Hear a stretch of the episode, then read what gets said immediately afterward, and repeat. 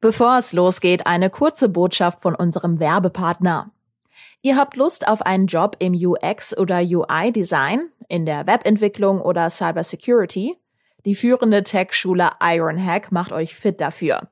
In nur neun Wochen lernt ihr in einer kleinen Gruppe mit Lehrern alle nötigen Tech-Skills. Und das Beste? Ironhack hilft euch sogar danach, einen Job in der Tech-Branche zu finden. Wenn ihr arbeitssuchend oder in Kurzarbeit seid, gibt es das Ironhack Bootcamp mit einem Bildungsgutschein der Bundesagentur für Arbeit sogar kostenlos. Alle Infos findet ihr unter ironhack.com. Und jetzt geht's los mit dem Aufwacher die kommen zu dem Ergebnis, dass 10 Prozent der Schwangeren im Erkrankungsfall einen schweren Verlauf zeigen. Das ist ja eigentlich das Hauptargument, weshalb die STIKO jetzt diese Impfung empfiehlt. Lange wurde darüber diskutiert, jetzt scheint es eine Entscheidung zu geben. Die Ständige Impfkommission empfiehlt jetzt auch Schwangeren, sich gegen Covid-19 impfen zu lassen. Was das für Frauen bedeutet, die schon schwanger sind und warum diese Empfehlung in Deutschland vergleichsweise spät kommt, da sprechen wir jetzt drüber im Aufwacher. Es ist Dienstag, der 14. September 2021. Rheinische Post Aufwacher. News aus NRW und dem Rest der Welt. Mit Benjamin Meyer, hallo zusammen. Impfen im Vorbeigehen, in Einkaufsstraßen, in Schulen und Jobcentern oder zum Beispiel auch im Stadion, kommendes Wochenende bei Fortuna Düsseldorf oder dem ersten FC Köln. Das ist eine bundesweite Aktionswoche, die jetzt angelaufen ist, heißt Hashtag hier wird geimpft und damit will Bundesgesundheitsminister Jens Spahn die Impfquote verbessern. Auch bei uns in NRW, hier haben wir aktuell knapp über 62 Prozent schon beide Spritzen bekommen. Ich packe euch die Infos, wo das diese Woche überall geht, mal in die Show Notes und wir sprechen jetzt über eine Gruppe, für die das mit dem Impfen bisher generell noch ziemlich schwierig ist, nämlich über Schwangere. Für die gab es bisher noch keine Impfempfehlung, trotz einem höheren Risiko für einen schwereren Verlauf und obwohl das zum Beispiel in Israel, Großbritannien oder auch Belgien und Frankreich schon länger läuft. Da kommt jetzt aber auch in Deutschland Bewegung rein. Die Ständige Impfkommission hat einen Beschlussentwurf rausgebracht, in dem sie genau diese Impfungen empfiehlt. Muss jetzt nur noch von den Ländern und Fachverbänden gecheckt werden, ist aber schon mal ein großer Schritt, über den ich jetzt mit meiner Kollegin Tanja Walter spreche. Die ist Expertin für Gesundheitsthemen bei der Rheinischen Post. Tanja, das ist ja jetzt erstmal nur der Beschlussentwurf, heißt noch nicht ganz die endgültige Empfehlung. Ähm, hat sich dadurch denn trotzdem schon ganz konkret was geändert für aktuell schwangere Frauen? Ganz aktuell eigentlich noch nicht. Also es ist erwartet, dass bis Ende der Woche quasi dann die endgültige Empfehlung der STIKO ergehen wird. Im Moment ähm, liegt dieser Beschlussentwurf bei den Bundesländern und den Fachkreisen. Und bis dahin ist es letztlich noch die Entscheidung des Arztes vor Ort zu sagen, im Gespräch mit der Schwangeren, im Einzelfall, wie das im Grunde vorher auch war, nehmen wir die Impfung vor oder tun das nicht. Das einzige Bundesland, was da ausschert, ist Hessen. Insofern, als dass sie mit den Impfzentren warten wollen, bis eben die endgültige Stellungnahme vorliegt und dann starten. Das ist also ein Bundesland, das sich da ganz klar schon mal positioniert hat, dass sie dann auch in den Impfzentren impfen werden. Ich habe es ja eben schon angesprochen, das Risiko für Schwangere für einen schweren Verlauf ist deutlich größer. Ähm, wie genau ist denn da jetzt der aktuelle Stand? Also wie schätzt man die Gefahr da ein? Ähm, die STIKO beruft sich eben auf sehr, sehr umfangreiche Studien, die eben zusammen, Studienergebnisse aus vielen, vielen Ländern zusammenfassen. Und die kommen zu dem Ergebnis, dass zehn Prozent der Schwangeren im Erkrankungsfall einen schweren Verlauf zeigen. Das ist ja eigentlich das Hauptargument, weshalb die STIKO jetzt diese Impfung empfiehlt, aber das ist eben nicht das einzige Problem. Also man weiß zum Beispiel, dass vier Prozent aller Schwangeren auf Intensivstationen behandelt werden müssen. Und ähm, damit haben die Schwangeren halt gegenüber Nicht-Schwangeren ein viel höheres Risiko, intensivmedizinisch behandelt werden zu müssen. Was die STIKO schon aber trotzdem sagt, ist, ähm, grundsätzlich ist das Risiko dass sich Schwangere infizieren, nicht größer als das von Nichtschwangeren. Also man könnte ja jetzt meinen, ja, eine Schwangere, da stellt sich der ganze Hormonhaushalt um, der ganze Körper gerät da irgendwo in eine Umstellung. Möglicherweise sind die dann vielleicht auch noch anfälliger ähm, für eine äh, Corona-Erkrankung. Das ist grundsätzlich nicht so. Nur wenn sie einmal krank werden, dann steigen viele Risiken, auch die für Totgeburten, für Schwangerschaftskomplikationen, dafür, dass die Mütter eine Sepsis, also eine Blutvergiftung entwickeln, Frühgeburten ausgelöst werden etc.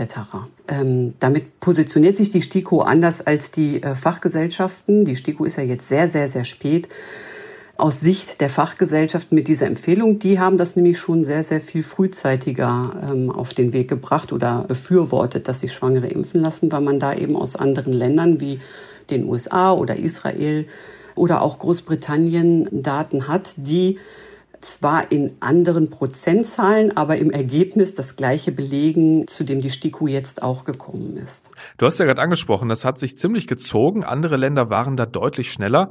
Ähm, warum hat die STIKO denn überhaupt so lange gezögert? Also gibt es oder gab es da Hinweise, dass die Impfung für Schwangere ein Risiko sein kann?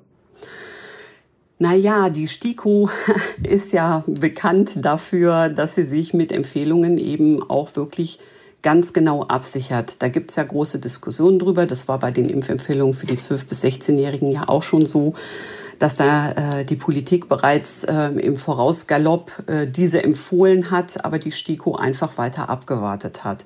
Der STIKO lagen einfach nicht genug Daten vor. Ähm, ich habe mal so nachgeguckt, ähm, um mal so einen Vergleich irgendwo deutlich zu machen. Ähm, es gibt zum Beispiel eine Keuchhustenempfehlung der STIKO in der Schwangerschaft. Das ist also auch eine Impfung. Ähm, und da gab es, als äh, die STIKO das empfohlen hat, 1,4 Millionen Daten, die die Wirksamkeit dieser Impfung belegen.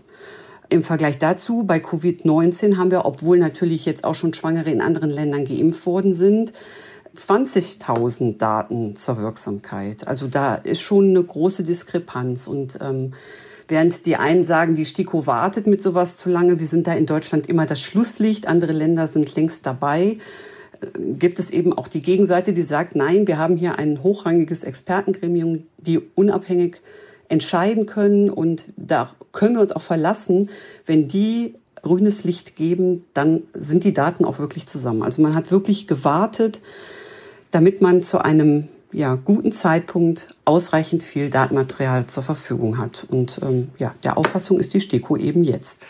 Was ist denn die Empfehlung der STIKO? Also geht das mit den Impfungen nur bis zu oder ab einem bestimmten Monat oder ist das egal? Ähm, ja, die STIKO empfiehlt die Impfung ab dem zweiten Schwangerschaftsdrittel. Also das ist dann äh, zwischen der 14. und der 27. Woche.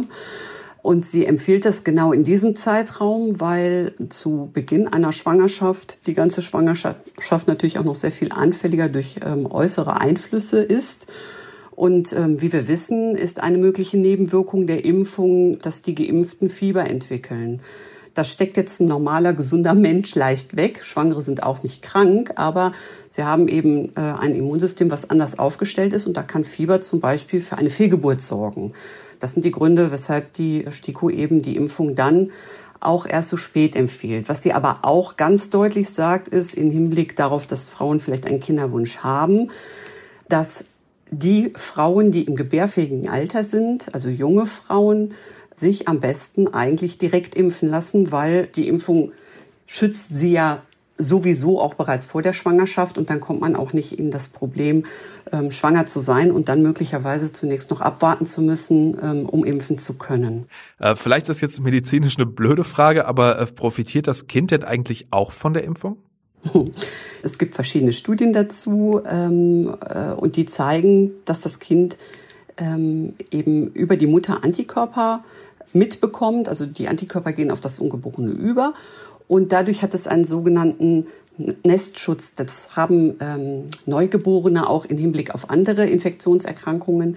Ähm, da sind sie halt von der Mutter erstmal mit versorgt. Und ähm, das ist der zweite Punkt. Darum empfiehlt man auch Stillenden die Impfung. Äh, Stillende schützen ihr Kind auch über diese Antikörper, die sie dann eben über die Muttermilch an die Babys weitergeben man sagt ungefähr ähm, ein, ein halbes Jahr über den Daumen, sind dadurch ähm, Babys besser geschützt. Vielen Dank für die Einschätzung, Tanja, und äh, dir noch einen schönen Tag. Ja, vielen Dank dir auch. Tschüss. Für die Verkehrsbetriebe in NRW und Deutschland und auch die Deutsche Bahn war das in den letzten Monaten nicht immer leicht. Die Corona-Pandemie hat zu Beginn zu leeren Bussen und Bahnen geführt und ja, bei der Deutschen Bahn wird weiter mit der Gewerkschaft Deutscher Lokführer verhandelt. Schon dreimal wurde gestreikt, ihr habt es bei uns gehört oder wart im Zweifel natürlich auch selbst betroffen. Jetzt äh, gibt's aber tatsächlich auch mal positive Nachrichten von der Schiene und auch von der Straße.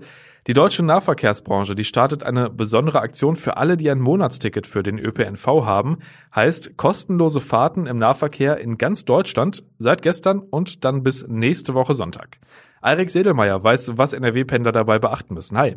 Hallo, ich grüße dich. Eirik, äh, warum startet die Branche denn jetzt überhaupt diese Aktion? Die machen das quasi, um, um Danke zu sagen. Zumindest bewerben sie das so, ähm, um Danke zu sagen bei den, den Fahrgästen, die die Treue gehalten haben während der Corona-Pandemie. Also vor allem eine Hochphase der Pandemie, weil sind die Fahrgastzahlen ja krass eingebrochen. Teilweise gab es da 80 Prozent weniger Fahrgäste. Und jetzt wollen sie sich quasi bei denen bedanken, die trotzdem weiter ihr Monatsticket, ihr Jahresticket haben und bieten denen kostenlose Fahrten im gesamten Nahverkehr in Deutschland eigentlich an. Ja, ich erinnere mich so an den Anfang der Corona-Zeit. Da wollten ja viele Menschen auch vielleicht gar nicht in den Bus oder in die Bahn, weil da natürlich viele Menschen auf engem Raum zusammenkommen. Und es gab ja zum Beispiel auch von der Ruhrbahn in Essen so eine Aktion, die so einen speziellen Lack auf Haltestangen aufgetragen hatte, worauf sich das Coronavirus nicht halten könnte. Also die Unsicherheit war, was das angeht, ja schon ziemlich groß, ne? Ja, also dass man einfach auch irgendwie vermieden hat, Bahn zu fahren. Also dann irgendwie eher aufs Auto oder aufs Fahrrad umgestiegen ist. Das hatten ja ganz viele Menschen und sind deswegen eben auch nicht Bahn gefahren. Und viele haben auch ihr, ihr Abo dann storniert oder haben das pausiert. Genau. Also vielleicht auch eine Aktion, um genau diese Kunden wiederzugewinnen. Was muss ich dann jetzt also machen, damit ich tatsächlich überall kostenlos fahren kann? Also erstmal musst du Abonnent sein. Ähm, also musst ein Jahresticket, ein Monatsticket, ein Semesterticket haben für in dem Verkehrsverbund, im öffentlichen Verkehrsverbund. Und wenn dem so ist, dann gibt es eine Website, die heißt besserweiter.de und da musst du dich registrieren und dann erhältst du das Ticket einfach per Mail und kannst in ganz Deutschland im Nahverkehr, nicht im Fernverkehr, ähm, kostenlos fahren, bis auf wenige Ausnahmen. Also wenn ihr uns jetzt gerade zum Beispiel im Norden in Hamburg oder ja im Süden in Freiburg zum Beispiel hört, dann könnt ihr damit da auch den ÖPNV nutzen. Nur der Weg dahin von NRW aus, der wird bei solchen Strecken wohl doch ein bisschen schwieriger, weil in den IC oder ICE kann ich mich damit ja nicht einfach setzen, ne? Ja, zumindest nicht, ohne drauf zu zahlen. Ähm, man kommt zum Beispiel sehr schnell nach Bremen. Wenn man jetzt Düsseldorf als Ausgangspunkt nimmt, dann ist man ohne ICE, ohne IC da in drei Stunden 45. Oder wenn man schon nach Münster will von Düsseldorf, braucht man nur eineinhalb Stunden mit der Regionalbahn.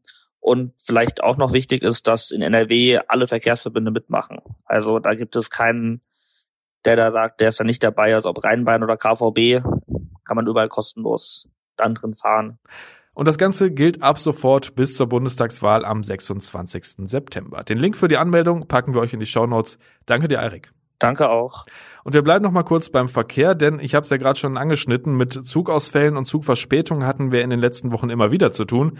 Die Frage ist, war es das oder müssen die Pendler in NRW mit einem neuen Streik rechnen? Am Wochenende hatte die Bahn der Lokführergesellschaft GDL zumindest ein neues Angebot gemacht. Ob die dieses Angebot allerdings annimmt und damit erneuter Streik verhindert wird, das ist noch unklar. Gestern hat die GDL nochmal gesagt, dass sie das Angebot prüfen und erst danach darüber informieren wird, wie es weitergeht. Schauen wir in die Landeshauptstadt. Was da im Moment wichtig ist, das wissen die Kolleginnen und Kollegen von Antenne Düsseldorf. Hallo. Hallo Benjamin, hier ist Arne Klü mit den Antenne Düsseldorf Themen dieses Morgens, an dem uns der Bundestagswahlkampf hier aus Düsseldorfer Sicht natürlich weiter beschäftigt. Es geht um drohende Altersarmut auch für viele Menschen in unserer Stadt und es geht um die Rückkehr verkaufsoffener Sonntage. Die Warnungen vor einem möglichen Linksrutsch werden wir bis zum Wahlsonntag in knapp zwei Wochen immer öfter hören. Das ist die Einschätzung von Antenne Düsseldorf-Experte Stefan Marschall, Politikprofessor von der Heinrich-Heine-Uni. Er sagt, diese Strategie sei zuletzt nicht nur in den beiden TV-Triellen deutlich geworden. Das Gespenst eines Linksrutsches ist mittlerweile zum Hauptmotiv der Wahlkampagne von Laschet und der Union geworden. Das hängt aber auch damit zusammen, dass es gar nicht so leicht ist für die Union nach 16 Jahren an der Regierung klarzumachen, was sie jetzt im Weiteren neu verfolgen möchte, was sie bislang noch nicht realisieren konnte, wie sie es vielleicht wollte. Marschall geht davon aus, dass sich der Kampf um das Kanzleramt dennoch letztendlich zwischen Armin Laschet und Olaf Scholz entscheiden wird. Wir können uns vor der Wahl auch noch ein weiteres eigenes Bild machen. Im Schauspielhaus veranstaltet Fridays for Future am Freitag eine Podiumsdiskussion mit lokalen Kandidatinnen. Alle Infos auch zu den kostenlosen Tickets haben wir verlinkt auf antennedüsseldorf.de. Über 29.000 Menschen in Düsseldorf sind derzeit von Altersarmut bedroht. Davor zumindest warnt die Gewerkschaft Nahrung Genuss Gaststätten. Die NGG beruft sich auf Zahlen der Arbeitsagentur und der deutschen Rentenversicherung. Demnach verdienen rund 10 Prozent der Menschen mit einem Vollzeitjob weniger als 2050 Euro brutto im Monat. Um auf den aktuellen Grundsicherungsbetrag von 835 Euro zu kommen, müssten sie über 45 Jahre arbeiten. Die Forderung der Gewerkschaft an die Politik, nicht immer weiter das Renteneintrittsalter nach hinten verschieben, stattdessen die gesetzliche Altersvorsorge stärken. Bald gibt es wieder die ersten verkaufsoffenen Sonntage in unserer Stadt. In knapp zwei Wochen, am 26. September, wird zum Beispiel in Pempelfort das Nordstraßenfest gefeiert. Gleichzeitig haben an diesem Sonntag dort die Geschäfte auf. Am 10. Oktober ist dann verkaufsoffen rund um den Künstlermarkt am Gertrudisplatz in Ella. Außerdem gibt es noch zwei verkaufsoffene Sonntage in der Adventszeit. Das Hohe Straßenfest am jetzt kommenden Sonntag musste allerdings wegen der Pandemie noch abgesagt werden. Soweit der Überblick von Antenne Düsseldorf. Nachrichten bei uns im Radio immer zu vollen und zur halben Stunde und jederzeit auf antennedüsseldorf.de. Zurück zu Benjamin. Vielen Dank. Und wir haben natürlich noch den Blick auf den Tag und die aktuellen Meldungen. 30 Milliarden Euro Hilfsgelder haben Bundestag und Bundesrat letzte Woche als Wiederaufbauhilfe nach der Flutkatastrophe beschlossen. Etwas über 12 Millionen davon gehen nach Nordrhein-Westfalen. Seit gestern ist auch klar, wie betroffen an das Geld kommen. Ab diesem Freitag können Einwohner, Unternehmer und Kommunen die entsprechenden Anträge stellen. Bis zu 80 Prozent der Schadenssummen sollen dann ersetzt werden, in Härtefällen sogar bis zu 100 Prozent. Für Schäden am Hausrat gibt es dann beispielsweise eine Pauschale. Einem Ein-Personen-Haushalt stehen demnach 13.000 Euro zu. NRW-Bauminister Scharrenbach von der CDU rechnet mit bis zu 100.000 Anträgen. Alle Infos und die Links für diese Anträge, die findet ihr in den Shownotes. Und heute Abend geht die Fußball Champions League wieder los. Aus NRW ist ja nur der BVB dabei. Die spielen morgen Abend in Istanbul. Heute erstmal der FC Bayern beim FC Barcelona. Vielleicht auch kein schlechtes Spiel. Und zum Schluss der Blick aufs Wetter. Der Tag startet trocken und mit viel Sonne. Dazu gibt es im Laufe des Tages Höchstwerte von bis zu 26 Grad. Ab dem Nachmittag und am Abend kann es dann Schauer und Gewitter und stark böigen Wind geben und auch in der Nacht kommt noch gut was runter. Der Mittwoch ist dann ziemlich grau, es gibt immer wieder Schauer, teilweise Starkregen und Gewitter bei bis zu 24 Grad. Und das war der Rheinische Postaufwacher. Ich wünsche euch einen schönen Dienstag und bis dann. Mehr Nachrichten aus NRW gibt's jederzeit auf RP Online. rp-online.de